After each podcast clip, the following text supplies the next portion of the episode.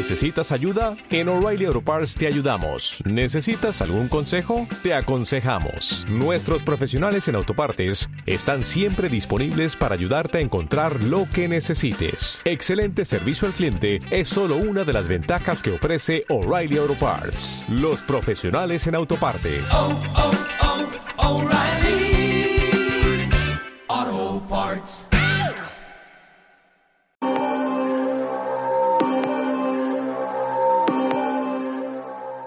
Ingobernables, el podcast de entrevistas a mujeres vegetarianas y veganas que están cambiando el mundo. Con Paula González. ¿Tú también eres ingobernable?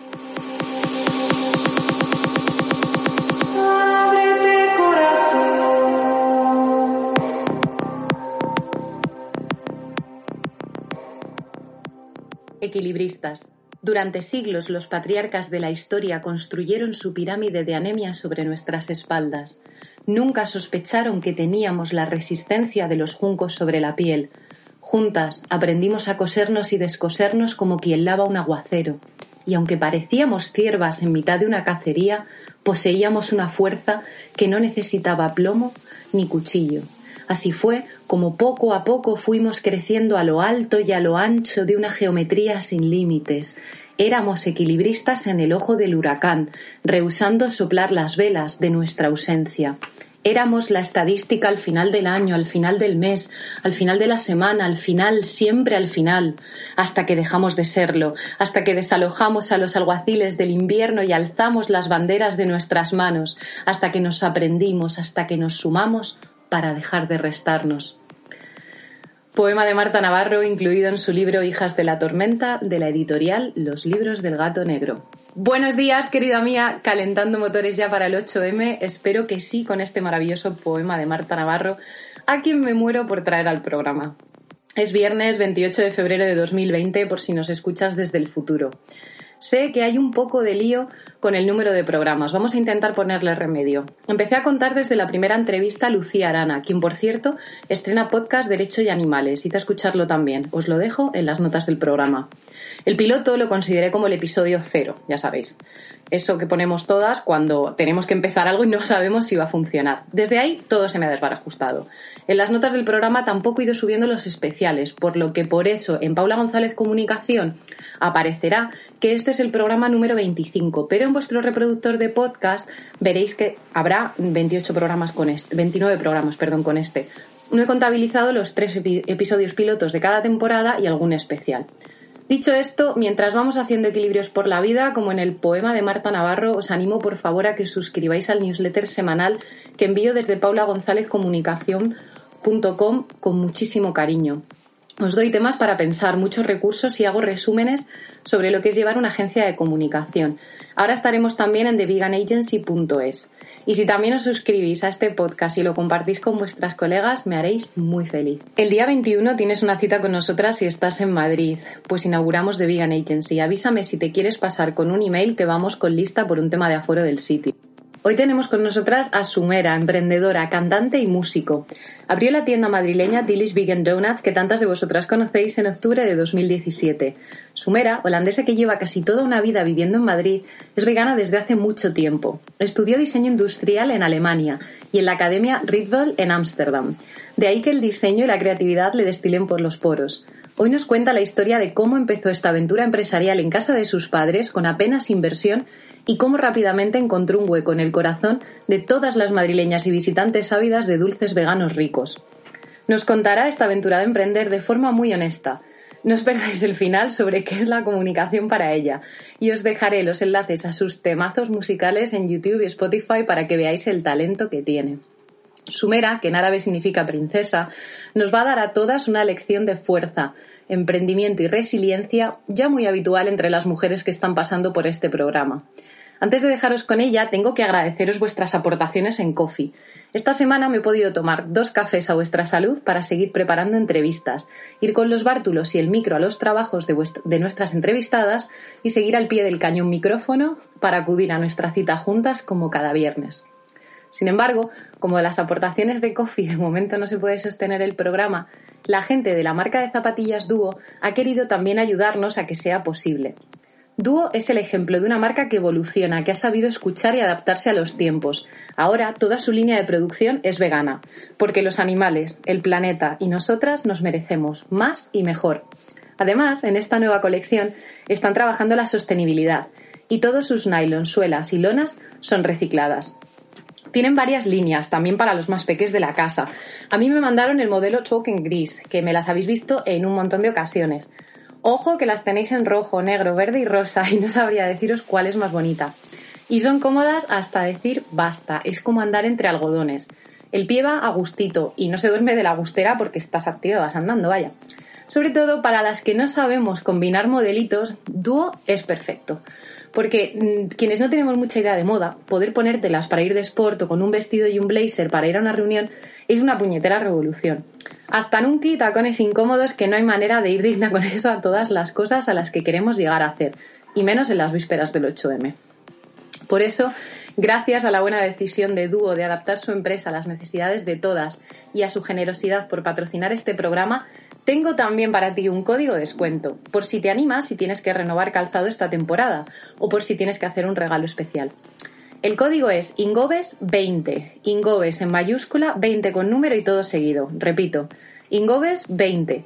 Y con él tienes un 10% de descuento aplicable en toda la nueva colección. Consumo responsable de la mano de esta marca catalana que ha llegado pisando fuerte. ¿Qué? ¿Tienes ganas de escuchar ya a Sumera? Sube el volumen y quédate con nosotras.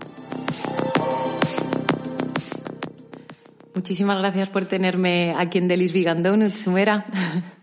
Gracias a ti. Es como... Gracias por tenerme. Gracias a ti. Vamos a empezar porque queremos saber más de ti. Has nacido en Holanda, tienes madre caribeña, padre portugués, un montón de raíces, ¿no? Por todo el mundo. Sí. Y ahora llevas ya un tiempo viviendo en España. ¿Cuánto llevas por aquí? ¿Cuándo te vienes? Um, yo me vengo a los 12 años a, a España. Luego a los 19 me fui al norte a estudiar y ahora he vuelto hace tres años, creo, cuatro años casi. Um, entonces, un total de 10 años. Esto es lo que llevas con el proyecto, ¿no? Con Delis Vegan Donuts. Con Delish llevamos, la tienda lleva un poco más de dos años y el proyecto tres. Genial. ¿Y cómo te decides abrir una tienda de donuts veganos? Fue, mm, bueno, yo realmente no decido abrirla, es un poco que los donuts se apoderan de mi vida y me obligan a abrir la tienda, porque yo empecé simplemente hacer los donuts porque me apetecía y como estaba aquí sin trabajo ni nada, dije, pues si tal vez los pongo online y alguien se los compra un día para una fiesta, pues me puedo pagar una cena o algo así. Y desde el día que los puse online fue un sin parar. Yo entregando donuts cada día a casa de gente, porque hacía entrega a domicilio. Y yo ni tengo carnet de conducir, entonces fue em, casi imposible porque tenía que pedir a todo el mundo que me lleve por toda Madrid. Y llegó un momento que dije, mm, ¿qué hago? O sea, esto es una cosa que se ha apoderado de mi vida y me gustaba, me pareció súper gracioso, no sé, fue como sin pensarlo, mm, tuve un sentimiento tan positivo cada vez que entregaba el donut en la puerta y la gente me sonre, sonreía, no, Sonreía. sonreía y les hacía tanta ilusión y luego a mí me hacía tanta ilusión y mi madre ayudándome en la cocina era como toda una cosa así muy, no sé, muy bonita que dije, bueno, esto es inesperado, pero tal vez lo tengo que llevar a más. Y fue eso, que no, no podía hacerlo de domicilio. um, y pensé, pues a ver si hay algún sitio de Madrid que tenga un hueco donde me puedo meter. Y así es como nació la tienda. Genial. Entonces, al principio estabas tú sola con la ayuda de tu madre y de algunos colegas. Sí. Y ahora ya tenemos un equipo. Vamos a, vamos a andar un poco en eso para que las ingobernables que nos estén escuchando también sepan, ¿no? Como igual de algo que empezamos nosotras solas y que a veces nos podemos sentir un poco solas con todo, podemos llegar a tener, pues, es un equipo, más apoyo, etcétera. Totalmente. Entonces, desde ese momento en el que tú te pones a hacer los donuts y ves que la gente le gusta, ¿no? Que la receta está rica, hasta que ya buscas el local, ¿cuánto tiempo pasa más o menos? Mm, Muy poco. Pasan Cuatro meses. ¡Hala! Muy bien. Fue, muy, fue como un boom total. Pasan cuatro meses que empecé a buscar el local. O sea, en julio... em, yo- ¿2017 era? yo, sí, porque yo- abriste en ya octubre, me ¿verdad? acuerdo, ¿eh? Sí. Es como ha ido todo tan rápido. Em, pero yo empecé, o sea, lo puse online creo que en mayo o en abril de 2017. Y en junio ya me dijo, fue mi padre, ¿eh? porque es- él es el que más me llevaba por todos los lados. fue el que me dijo, "Mm, hasta aquí no más. Yo tengo vida, tengo trabajo, no puedo más. Entonces en julio nos pusimos a buscar. Entonces fue muy poco tiempo, pero también creo que es una situación un poco, mm, poco normal, em, lo rápido que fue. Es que estábamos muy necesitadas de Mm. dulces veganos ricos en Madrid, ¿verdad? Eso parece. Sí, yo creo que sí. Bueno, yo fui una de las que me quedé sin donut de la inauguración, te tengo que decir. No pasa nada porque he vuelto fielmente desde entonces, pero sí que fue un boom. Yo recuerdo verlo en redes y pensar, qué guay, vamos a estar, yo había calculado, ¿no? Pues igual estaremos ahí como unas 50 personas para la inauguración. Eso es lo que me pasó a mí también. ¿Cuántos donuts vendiste? Em, yo creo que para ese día hicimos 200 donuts, que para nosotros fue, tienes que imaginar que lo hicimos mi madre y yo en mi cocina, o sea, dos, dos mujeres ahí desde las 2 de la mañana, para nosotros fue em, un montón, 200, y teníamos miedo que no los íbamos a vender. Em, y fue súper estresante. Y luego llego aquí y además me estaban haciendo todo, o sea, yo había contratado a alguien, digamos, era un amigo, ya no lo es, para hacer las obras aquí de la tienda. Sí. Em, y me ha hecho una chapuza impresionante. Entonces, el día de la, de la, de la inauguración, todavía estaban aquí dentro haciendo obras esa mañana. O sea, fue un caos todo. Y yo llego ya estresada de la situación que tenía aquí en la tienda y veo la cola que hay fuera de la puerta mm, que iba, o sea, iba alrededor de la esquina. Había, Sí, sí. Había un montón de gente, casi se me para el corazón. O sea, me superó la situación, o sea, fue impresionante. Y de- fueron de 40 minutos. Sí. Se vendió todo en 40 minutos. Y luego había como un mob, un mob de gente ahí fuera súper enfadada. Es que... Y yo ten- teniendo que pedirle perdón a todo el mundo. Sí, y- sí, sí. Saliste a pedirnos perdón a todos y cada uno de nosotros. Sí, sí, sí, fue una cosa que luego cuando volví dentro me eché a llorar y dije yo no quiero, no quiero hacer. Cierro la puerta, lejos de eso, no más. Pero bueno, Has seguido, Nos menos mal. sí, sí. Esto es lo que se llama en business morir de éxito.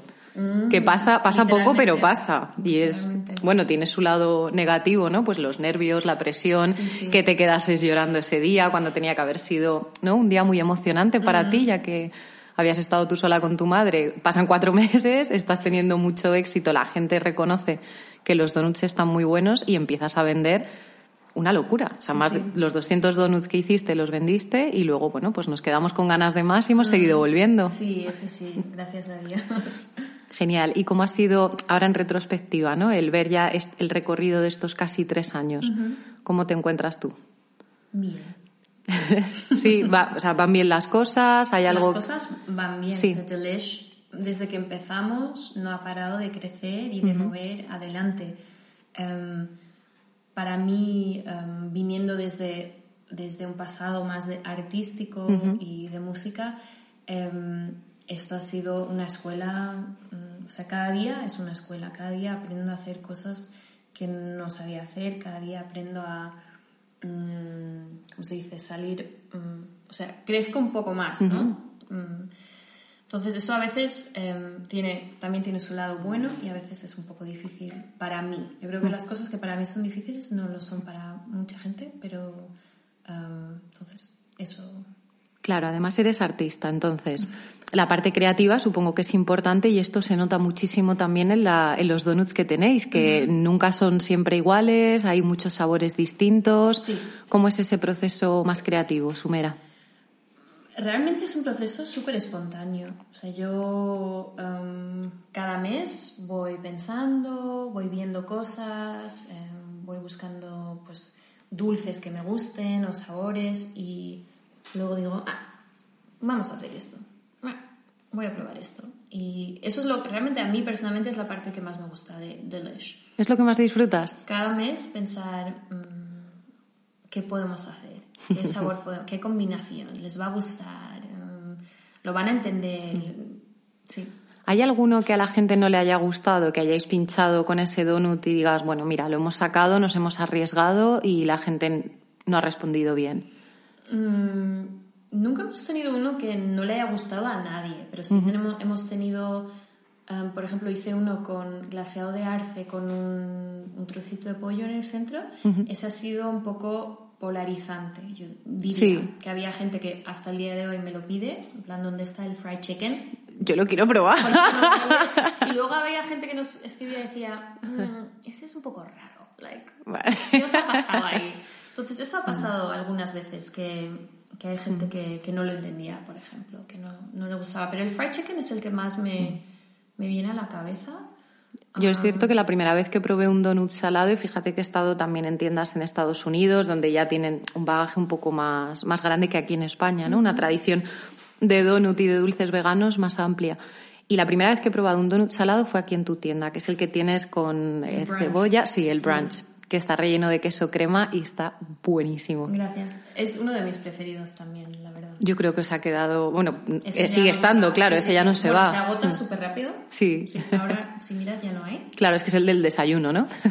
Pero ese, ese sí que ha funcionado muy bien. Mm. Y también las veces que hemos hecho donuts salados por las noches. vale. Que ya hago como salado, salado, como un saté de pollo con donut o una picada caribeña. Eso le ha encantado a la gente, que lo hacemos muy de vez en cuando. Eso sí que han ido bien. ¿Y cómo decides un donut se queda, un donut se va? ¿Es por la gente o es por ti o por vosotras, no en el equipo que os cansáis y decís, nada, este lo vamos a quitar? Es una combinación. Por Vale. ejemplo, este mes em, estamos a febrero, hemos hecho creo que seis sabores nuevos y hay tres de esos sabores que yo veo que van tan bien que yo sé que la gente se molestaría si los quito. Mm, entonces estoy quitando de otros sabores que yo realmente tenía pensado dejar más tiempo porque veo que esos realmente les gusta. Um, pero muchas veces yo he decidido que hay como un staple, hay como ciertos sabores que siempre estarán, Claro. no se mueven, que son como los clásicos de Delish, y luego hay como cinco o seis que, que van cambiando. Um, pero como este mes veo que les gusta tanto, Sí. pues digo, vale, os dejo esos y me quito otros para que, para que haya, para que siga habiendo ese flujo. Porque si no, para nosotras en el obrador mm, se nos hace muy monótono, yo creo. Si no hacemos el cambio, yo creo que también mola entrar. Si has entrado hace tres semanas y luego entras y hay uno que no conoces. Claro. Por sí. eso lo hacemos. Eso además lo so- veo que lo soléis elegir también muy dependiendo de la época, ¿no? Pues Sí. por Halloween siempre tiene que haber alguno Sí. especial y distinto, ¿verdad? Sí, intento hacer, pues ver qué es la fruta del tiempo. Por ejemplo, ahora teníamos naranja sanguínea. O intento mover, moverme un poco por la temporada y que está, o sea, qué fruta hay, por ejemplo, que esté de temporada. Genial. ¿Y qué crees que es lo que le gusta más a la gente de Delish? Además de que los donuts estén buenísimos. Lo que yo noto es que la gente es muy de chocolate. ¿Sí? Sí, Vale.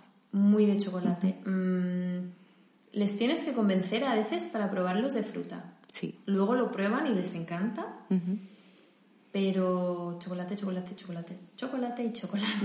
es lo más, eso es lo que más les gusta, sí. Genial. ¿Y habéis pensado en hacer algún otro tipo de donut quizá más pequeño o como el donete, ¿no? Que ya sabes que el formato es más chiquitito o no sé, hacer, eh, bueno, creo que sí que habéis tenido cinnamon rolls, ¿verdad? Mm, Los tenemos Los tenéis siempre, vale. ¿Algún otro tipo de dulce que no sea estrictamente el donut? Sí, em, o sea, tenemos el cinnamon roll. Los fines de semana ahora también tenemos pizza rolls. Ah, sí, les he, prob- les he probado, están muy buenos. Mm. Gracias. O em, lo, del, lo del mini donut lo hacemos por encargo. Si Vale. alguien realmente lo quiere para una fiesta de niños, que, que yo entiendo que son a veces muy grandes. Pero en la tienda el tamaño del donut no lo, no lo voy a cambiar. Aunque a veces me lo piden, pero realmente yo creo que ese donut esponjoso, grande, es muy delish y lo quiero mantener así. Um, lo que sí em, he aprendido a hacer croissants Ah, y ahora vamos a, vamos a empezar con croissants. ¿Estamos dando una primicia? ¿Lo habías Sí. contado ya en redes? No, ¿No? no. Pues eso. Qué bueno, muchas gracias. A partir del domingo realmente tendremos croissant. Genial, porque esto sale el viernes, o sea que, Vale. se- señoras, agólpense la tienda. Pues eso. Eh, vamos a tener croissants al estilo delish. A ver si gusta. Va a ser como una prueba, a ver si a la gente le gusta. Seguro que sí. Vamos a seguir. ¿Qué es lo que ha sido lo más complicado de todos estos años, Sumera? ¿Qué es lo que más te ha costado o la batalla más grande que hayas tenido que luchar y que nos puedas contar, claro? Mm, son varias. Venga.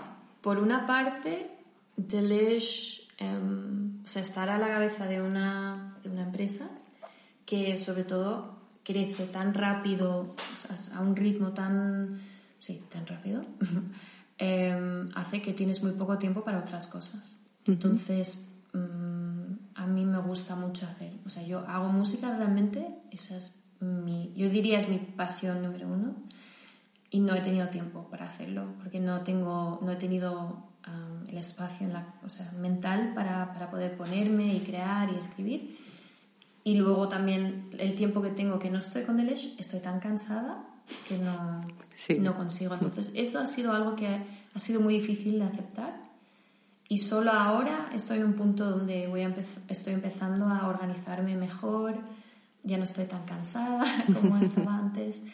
Em, eso por una parte. Y por otra parte, em, tener, aprender a ser la dueña de una empresa em, me ha costado. Claro, con más gente, ¿no? No ser solamente tu propia jefa, ¿no? Sí, el cambio todo, ese. Todo. Em, la comunicación, por ejemplo, no es, no es lo mío para nada. ¿Tú Em, crees que no? No, yo soy.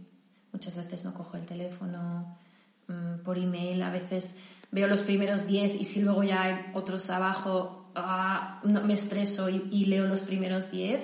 A mí esas cosas me superan muchísimo. No sé por qué. Pero Quizás eres más introvertida, puede ser, ¿no? Totalmente, Sí. soy, soy más de, de por dentro. Entonces, eso ha sido algo que he tenido que aprender, que hasta el día de hoy a veces todavía mm, cuesta, em, pero eso ha sido un poco. em, sí, eso ha sido un, un reto y luego tener un, un equipo. Y sin embargo, perdón que haga el apunte con la comunicación, tenéis una imagen corporativa súper cuidada, no descuidáis a la comunidad porque siempre estáis subiendo contenido, o sea que hacéis muchas cosas bien. Fíjate que yo nunca hubiera dicho ¿no? que la comunicación... Pero eso es una comunicación diferente. Sí. Eso es muy... am, o sea, ahora las redes las hago con una compañera. Al principio las hacía yo sola y ahora lo hago con mi compañera Saenza, am, que realmente ella me ha quitado mucho trabajo am, ayudándome con eso. Am, pero era, eso para mí era como yo puedo estar sentada y hacemos las fotos y luego pensar en un caption y subirlo. Es como más abstracto, más como hay como una distancia ahí, pero cuando ya es em, emails y gente que quiere algo de ti, y quiere esto y tenemos que deadline de esto y no sé, ya es como oh my god, oh my god, tengo que responder y no sé, no sé, es como es, lo veo diferente. Luego si es por ejemplo comunicación de responder a un, un comentario de un cliente, eso ya también me cuesta menos. No sé Vale. ¿Por qué? Es como... Ah, no sé. No sé cómo, ni, ni cómo explicarlo ni cómo definirlo, pero son como dos cosas separadas para mí. Bueno, está bien. Y ahora que tienes más equipos, Humera, ¿te sientes más acompañada? Sí. Sí. Genial. También eres autónoma, me imagino, todavía, pero no sé si la empresa es una SL. Es una SL. Ya es SL, vale. ¿Y cuánta gente tenemos en plantilla entonces trabajando ahora? Ahora somos 14. ¡Hala! Sois un montón. Muy bien. Sí, Muy bien. sí. Con, en- con gente de tienda que mm, hay mucha mm, ¿Rotación? rotación Sí. de horarios, de gente por la mañana, por la tarde, pues mm, ahí hay un, o sea, casi es la mitad de, Lo- y de luego supongo en el obrador, ¿no? También, claro. Sí, ya eso, eso ha sido también un proceso de poco a poco coger, en- encontrar a las personas que quieran despertarse a las 4 de la mañana, que quieran hacer ese sacrificio. Ah, pero ahora ya somos un, somos cuatro mujeres en el obrador. ¿Estás tú en Obrador entonces? Sí, no estoy todos Mm. los días porque, por ejemplo, un día como hoy que tengo que estar en la tienda, pues no estoy. Pero somos cuatro ahora haciendo, Genial. haciendo la producción. ¿Y tu madre sigue siendo parte del negocio todavía No. no? Pero mi madre me ha ayudado de una forma que no sé cómo agradecérselo, pero mi madre también ya tiene su edad y he dicho, tú ahora en casa... A disfrutar, ¿no? disfruta". Sí, bueno, mi madre es la reina de, de los redes, sobre todo en Facebook. Sí. Sí, sí, sí, está todo el rato, delish, delish. Eso, está en casa disfrutando de delish. Ya se nota ahí el proud mama, ¿verdad? Sí, sí. I started this. Yo, yo he ayudado, yo he formado parte de Delish. Sí, sí, sí. Te doy, te doy tu puesto, sin duda. El día que te pidan escribir un libro, ¿no? tu madre va a tener que hacer el prólogo, seguro. Sí, sí, sí, seguro. No sé si podemos hacerle una radiografía un poquito más exhaustiva a Delis y si quieres darnos números, yo te lo pregunto y tú eres libre de no contestar si no quieres. ¿Qué nivel de facturación tenemos a día de hoy? Me puedes dar también un- una horquilla si quieres, un ¿Qué es margen. horquilla? Una horquilla es lo que cabe como entre dos números. Pues estamos facturando, me lo invento, ¿eh? de 100.000 a 200.000 anuales. La verdad es que no, no sé segura, o sea, no sé al 100% cuánto facturamos porque yo la administración no la llevo porque si no y esto sí que es verdad, si no sería un desastre el delish si yo llevaría esto. Vale, entonces tienes la administración y la parte de facturación, contabilidad y demás, outsource, ¿no? O sea, Sí. se lo encargas sí, sí. a alguien más. Sí. Genial. Igualmente, me imagino que las ingobernables harán una idea porque para pagar a 14 personas la cosa tiene que ir bien, ¿no? Eso está muy guay. ¿Sabes o puedes decirme aproximadamente cuánto del beneficio que tenéis lo reinvertís en comunicación, en marketing? Es una pregunta interesante porque sinceramente yo diría nada. Nada. O sea, Vale. una reinversión fue sacar a Sanfa de la tienda y darle un sueldo para hacer redes Vale. y comunicación, porque redes es comunicación, ¿no? Sí. Entonces, eso sí que es una reinversión y le, le pagamos el sueldo cada Vale. mes. Eh, pero por lo demás, no, nunca... Yo creo que hemos hecho como boosted posts Vale. en Facebook, eh, Instagram. Creo que en los dos años y medio que llevamos lo hemos hecho tres veces. Tres veces, ¿vale? Yo me acuerdo el día que, que puse el, el post de vamos a abrir, lo hice. Y luego para una caja de Halloween y dos cositas sueltas que lo queríamos probar.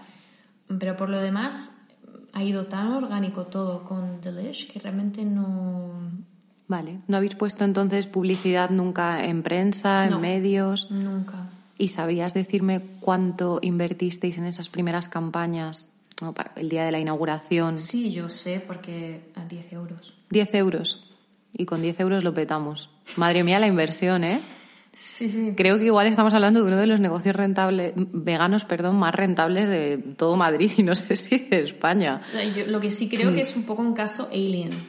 lo- Sí. Lo, de Delish. Porque sí veo, por ejemplo, en Instagram que hay otra- otros sitios que se lo comuniqué, eh, se lo comuniqué, se lo conté a una, una amiga que dice, "Jo", dije, cada vez que veo stories hay como un, un, un lugar de café, ¿no? Una cafetería que también creo que es vegana, que me aparece cada vez que, que voy de una historia de una persona a la siguiente, me aparece como... Es publicidad, la claro. publicidad es como, wow, ¿no? Mm, Para mí eso es algo que nunca, nunca lo hemos hecho, que no digo que no lo vayamos a hacer, pero simplemente no sabía que, que se hacía así. Claro. No sabía que se, que se invertía tanto, pero yo creo que deberían de invertir un montón para... Y ahora que mencionamos otros cafés, ¿qué tal llevas, claro, el ya no ser la única tienda vegana que vende donuts en Madrid? Eh, sin- al principio, lo, no, te da como una inseguridad. Em, porque te da como, al principio eres el boom y dices, uy, ahora empiezan a venir otros. Pero luego cuando se te pasa la inseguridad dices, Madrid es enorme, Mm, hay espacio para todos y todo el mundo. Y yo creo que cada uno tenemos nuestra personalidad y nuestra, nuestro estilo diría casi todos. Y em, yo creo que todos tenemos el mérito y el derecho de estar. Entonces, mm, lo que aprendí cuando empezaron a abrir otras tiendas fue siempre mirar hacia mí, no mirar hacia, hacia los demás, ni orientarte a lo que hace la competencia ni nada de eso, simplemente ellos hacen lo suyo y tú haz lo tuyo, que lo haces muy bien y Genial. me parece bien. Has trabajado, he leído por ahí en una entrevista, en empresas tan grandes como Nike. ¿Cómo es la, el cambio ¿no? de, de- de trabajar en una gran multinacional a tener tu propio negocio? El cambio es enorme. Eh, también yo estudié diseño industrial y fue por eso que, que hice un tiempo en Nike. Pero cuando hice el tiempo en Nike ya fue después de eso decidí voy a ser- hacer música. Porque ya eso fue un trauma total, ¿no? Ser como... No sé, es un ambiente tan... ¿Cómo se dice? Tan agresivo, tan... Muy competitivo. Em, no valorado porque sobre todo yo trabajé en Nike en una época que estaban haciendo em, una reestructuración. Entonces estaban echando un montón de gente que llevaba años dejándolo todo por esa empresa. Y yo veía cómo se iban destrozados que no sabían qué hacer con su vida. Fue para mí muy muy duro y yo también me acuerdo porque mi- la oficina era en Hilversum y yo vivía en Ámsterdam y siempre iba en bi- bici, que son como una hora y media en bici. Y yo salía de esa empresa con la cabeza tan, tan llena de, de negatividad, de una sensación tan negativa. Um, y gracias a Dios que iba en bici porque luego llegaba a casa y se me había pasado. Y estaba como, Sí. everything's good. Pero, no sé, sentía que me estaba hundiendo en ese, en ese ambiente. Y ahora, pues, la diferencia es que en Delish lo- yo quiero y espero que Delish siempre sea algo familia, familiar, o sea, siempre tenga ese toque, ¿no? Que todos seamos una familia, que nos llevemos bien, que todos seamos contentos, aunque a veces más, a veces menos, pero que sea que cada persona que esté en Delish esté valorada, Esté a gusto, ¿no? esté a gusto, se siente respetada. am, sí, yo creo que esa es la gran diferencia. Genial. Y ahora que mencionas Ámsterdam, claro, en un momento dado podrías haber llegado incluso a, a emprender allí si hubieras querido. Mi hermana vive allí y creo que las condiciones para las emprendedoras autónomas Son mucho mejores. Sí. Sí. Entonces, me imagino que, claro, si te vienes aquí con 12 años es porque tienes aquí a tu familia, Sí, amigos. Mis padres están aquí. Claro, entonces el ecosistema tenía que ser este, pero ¿tienes el ojo puesto en Ámsterdam quizá para poder abrir un Delish 2 o...? Lo digo porque como es más fácil, ¿no? Bueno, es más fácil, te lo ponen fácil por una parte, pero Amsterdam es increíblemente caro. Sí. Buah. O sea, un alquiler ahí de una tienda es súper caro. Hacer un traspaso de un espacio eh, te, te vale un montón. Entonces sería una inversión mucho más grande que la inversión que hice em, aquí cuando, cuando empecé con Delish. Em, Entonces, no sé. Vale, te hago la pregunta al revés. ¿Abriríamos un Delish 2? A mí me gustaría. Sí. Sí. Ay, qué bien. A mí me gustaría, pero eh, también es un proceso ahí de ver cómo se puede hacer sin perder la esencia de Delish. Entonces, por ejemplo, me han pedido un montón de veces franchising, Ah, claro. que quieren hacer Claro, normal. pero eso, por ejemplo, mm, no lo veo. No lo veo porque la- el corazón que tú le metes a algo no, no puedes garantizar que otra persona lo meta igual. Em, no sé, son, son cosas con las que estoy ahí, cómo hacerlo, dónde se podría abrir otra tienda, cómo garantizar que el ambiente, la calidad, todo sea lo mismo. Claro. Son pocos negocios veganos los que se han franquiciado. Creo que aquí en España solamente conozco la Huella Vegana, que tiene tres restaurantes. Y ya está. El resto sí que es verdad que si consiguen ampliar o tener un segundo local o un segundo restaurante, como Quinoa Bar Vegetaria ahí en, en Barcelona, siguen manteniendo, manteniendo dueño y lo abren en la misma ciudad. Sí, ¿Has pensado, has echado el ojo a otras ciudades Sí. de España? me Sí. gustaría, sí. Genial. Pero es, el- es esa la, la cuestión, cómo hacerlo. Claro, porque igual mantener el obrador aquí y llevarte la empresa a otro sitio, o sea, llevarte la tienda a otro sitio, pues igual el donut pierde en calidad en el transporte, tiene que ser complicado, ¿verdad? Pensar en la logística. Hay que encontrar la forma que todos, todo se quede, o sea, que cuando abras en otro sitio, todo sea igual, de calidad, de feeling, de todo. ¿Y has pensado utilizar, por lanzar preguntas y por conocer un poco más, ¿no? alguna de las, eh, de las ramas ¿no? de, o de las estructuras de mm, distribución que tienen grandes cadenas, ¿no? pues como pueda ser, por ejemplo, Papa John's, ¿no? que tienen pizzas y que dan postres veganos. Ahora han sacado una nueva pizza vegana. No es publicidad, chicas, no os preocupéis, es por daros un ejemplo. Eh, ¿Podría tener un donut de Delish alguna cadena así para que la comida vegana llegue a más gente? Aprovechar ¿no? esas cadenas de distribución. Hemos tenido dos cadenas así grandes que se han acercado a Delish y nos lo han preguntado. Ah, pero.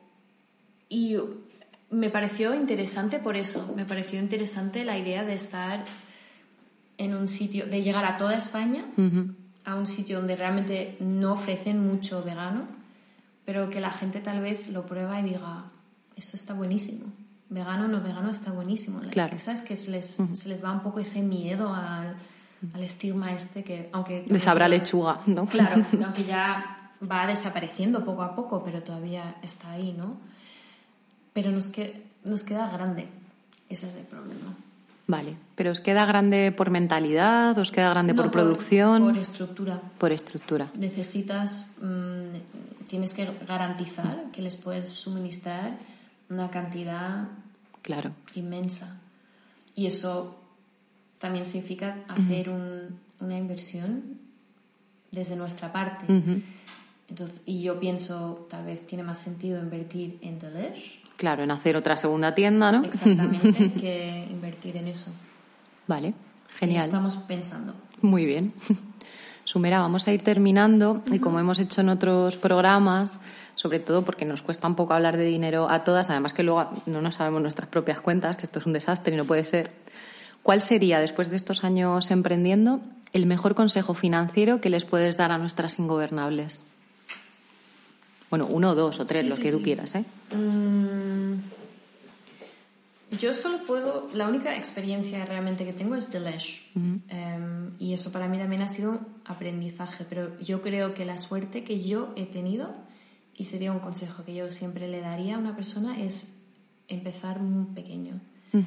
Para mí, por ejemplo, empezar em, con, con, lo de online sin tener un business plan ni nada ha sido la forma perfecta de ver cómo se mueve el producto, hay interés por el producto, sin tener que hacer ninguna inversión.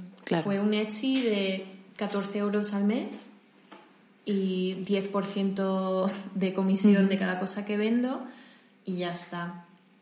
Y luego, cuando vi que funcionaba, poco a poco, poco a poco, em, fui metiendo lo poco que tenía.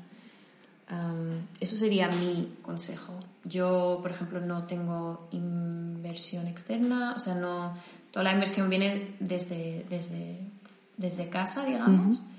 Em, yo, a mí así me ha ido muy bien. No tengo a nadie que que me presiona por nada, nadie que dice esto no vende, tienes que cambiar este concepto. Yo tengo el control y poco a poco hemos podido ir creciendo. Hemos tenido, por ejemplo, cajas con impresión. Llegó un momento que ya no, no las hemos tenido porque nos salió muy caro y un día que podemos las, las tendremos otra vez, ¿sabes? Así. Claro. Mm, poco a poco. Es lo que yo diría. Que no tiene que ser todo. Porque mucha gente me ha preguntado por mi business plan cómo has sido, cómo, cómo has pensado de tu business plan y no sé qué. y yo creo que es todo muy teórico y, y, luego coges dinero de aquí y tanto, quiero invertir tanto. Yo creo que si empiezas con muy humildemente, con mucho corazón, esa es la mayor inversión que puedes hacer. Genial. Y la última pregunta, ¿qué es para ti la comunicación? Un drama. Eso es lo que es para mí. Me parece la mejor respuesta que hemos tenido en todos estos programas de esta temporada. Maravilloso, Sumera, pues muchísimas gracias, por tenerme hoy aquí. Gracias a ti, encantada de conocerte. Muchas gracias, hasta pronto, chicas. Chao. ¿Qué te ha parecido este final? ¿La comunicación es un drama? Por momentos y a pesar de que sea lo que más me gusta del mundo, para mí también lo es, porque cuesta muchísimo a veces entender y hacerse entender. Espero que hayas aprovechado el ratito escuchando a Sumera, que ha querido compartirse con todas nosotras, que te sirva mucho y puedas utilizar el código de descuento que te dan desde Dúo. Ojalá, compañeras, nos aprendamos, como nos anima Marta Navarro en ese poema, para sumarnos y dejar de restarnos, porque yo también creo que tenemos esa resistencia de los juncos sobre la piel. Feliz fin de febrero, querida. Nos leemos en redes y pronto nos vemos en las calles de Madrid el 8M. Recuerda proteger a tus hermanas trans también, por favor. Comparte el episodio si te ha gustado, si puedes y si quieres, strive to be happy, darling friend. Hasta el viernes que viene, un besazo.